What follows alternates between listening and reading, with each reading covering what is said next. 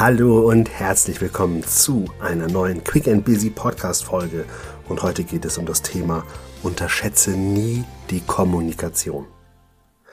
Gerade in den vergangenen Pandemiejahren, aber ehrlich gesagt auch schon vorher, beobachtete ich ein Phänomen bei meinen Kunden, das ich mit dir heute teilen möchte in vielen Bereichen ist in den letzten zwei Jahren auf Homeoffice oder zumindest auf hybrides Arbeiten umgestellt worden. Und das war, denke ich, grundsätzlich auch eine sehr, sehr gute Entwicklung, die auch nach der Pandemie mit Sicherheit in vielen Unternehmen ein Bestandteil bleiben wird.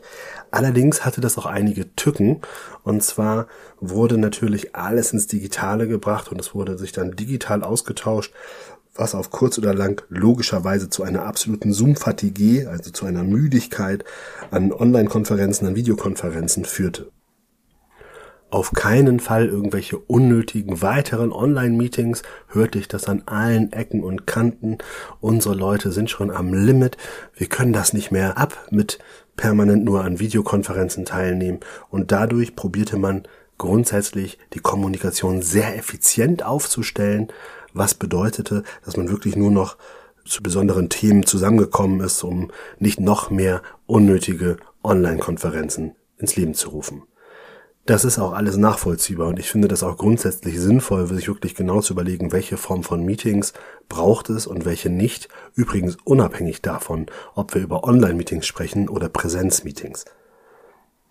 Das, was aber viele zumindest anfangs von meinen Kunden gar nicht gesehen haben, ist, dass durch diese effiziente Gestaltung der Meetingkulturen eine Sache viel zu kurz kam, und zwar die soziale Interaktion. Denn all das, was wir in klassischen Meetings, in Flurgesprächen führen, in den Pausen oder mal kurz mit dem Nachbarn tuscheln, all das ist so in einem Online-Meeting gar nicht möglich. Und so kam das, dass natürlich genau diese soziale Interaktion, das soziale Miteinander, gerade im ersten Jahr der Pandemie in vielen Unternehmen viel zu kurz gekommen ist. Und was das bedeutet, wirst du vielleicht sogar selber kennen oder zumindest in deinem Umfeld irgendwo schon mal gehört haben.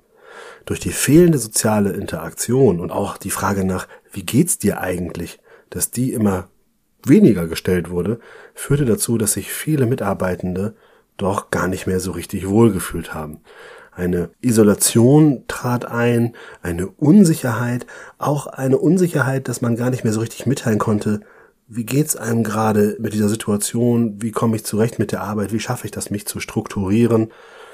Und all das mündete nicht selten darin, dass ganz neue Missverständnisse auftauchten, nämlich auf einmal fühlten sich Menschen nicht mehr gesehen, nicht mehr wertgeschätzt, weil es immer die Reduktion gab auf rein fachliche Themen, die im Austausch besprochen wurden. Interessanterweise trifft das auch Bereiche, die richtig gut liefen. Denn auch hier das Phänomen, wenn ein Bereich gut läuft, dann kann man ja auch sagen, gut, dann ist unser wöchentliches Meeting vielleicht auch einfach jedes zweite Mal schon genug, dann sparen wir Zeit. Und ja, das ist grundsätzlich vom Ansatz her gut. Allerdings, wenn du es grundsätzlich voraussetzt, dass alles läuft und du dann als Folge die Kommunikation reduzierst, dann läufst du Gefahr, dass Dinge nicht mehr besprochen werden, die aber besprochen werden müssen. Das heißt, jeder wird dann irgendwann für sich selber Entscheidungen treffen. Das heißt, die Priorisierung erfolgt nicht mehr gemeinsam, sondern bei jedem einzeln. Und dadurch besteht die Gefahr, dass alle drei, vier Schritte laufen, aber gegebenenfalls in unterschiedlichen Richtungen. Und deswegen sage ich an dieser Stelle, unterschätze nie den Wert von Kommunikation, macht Meetings, geht in die Abstimmung und wenn es gut läuft, dann verkürzt diese, aber lasst sie nicht gänzlich ausfallen.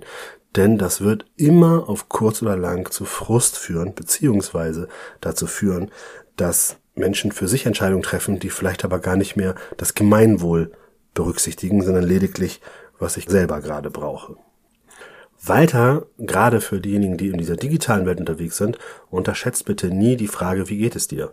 Die ist elementar und heute mehr denn je. Auch wenn du in Präsenzmeetings bist, empfehle ich dir immer auch einen Platz für soziale Interaktion zu lassen. Ein, wie geht's dir, was beschäftigt dich, was gibt's Neues, wie ist deine Arbeitssituation gerade?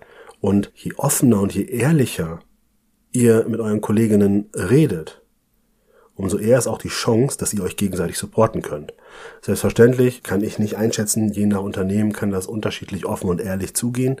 Da musst du selber gucken, in was für einer Kultur du dich bewegst. Ich kann nur grundsätzlich sagen, dass ein kurzer Austausch wichtiger ist, als du im ersten Moment denkst. Wenn dieser fehlt, bist du nämlich ganz schnell abgehängt und du merkst gerade überhaupt nicht, wer wo steht, wer welche Herausforderung meistern muss, oder aber du wunderst dich, warum keiner Verständnis für dich und deine Situation aufbringt. Weil hell sehen können auch deine Kolleginnen und Kollegen nicht, genauso wenig deine Vorgesetzten. Als mir mal die Frage gestellt wurde, was macht eine gute Zusammenarbeit aus, da ist für mich die Antwort relativ schnell gewesen. Und zwar meine Antwort ist darauf, offener, ehrlicher Austausch im Team. Und damit dieser gelingt, braucht es Kontinuität, damit Vertrauen entstehen kann und Vertrauen wachsen kann. Und wenn du jetzt permanente Austauschmöglichkeiten reduzierst, reduzierst du auch die Chance auf Vertrauensbildung. Interessanterweise kannst du genau diese Thematik auch ins Privatleben übertragen. Denn auch hier gilt, sei es in der Partnerschaft oder in Freundschaften, umso weniger ihr miteinander ins Gespräch, in den Austausch geht, umso mehr macht jeder nur noch seins und hat immer weniger Verständnis für den anderen. Deshalb transferiere gerne diese Gedanken auch auf deine wichtigen Menschen in deinem Umfeld, sei es Familie oder Freunde. Und genau damit entlasse ich dich aus dieser Folge und sage dir, kommuniziere ein kleines bisschen mehr ganz in deinem eigenen Sinne. In diesem Sinne, alles Liebe und bis nächste Woche, dein René. Dir gefällt der Podcast? Dann freue ich mich sehr über eine Bewertung bei Apple Podcast oder in anderen Foren sowie über eine Weiterempfehlung. Und wenn du Fragen, Anregungen oder Wünsche hast, kontaktiere mich gerne, zum Beispiel über Instagram. Weitere Informationen dazu findest du in den Show Notes.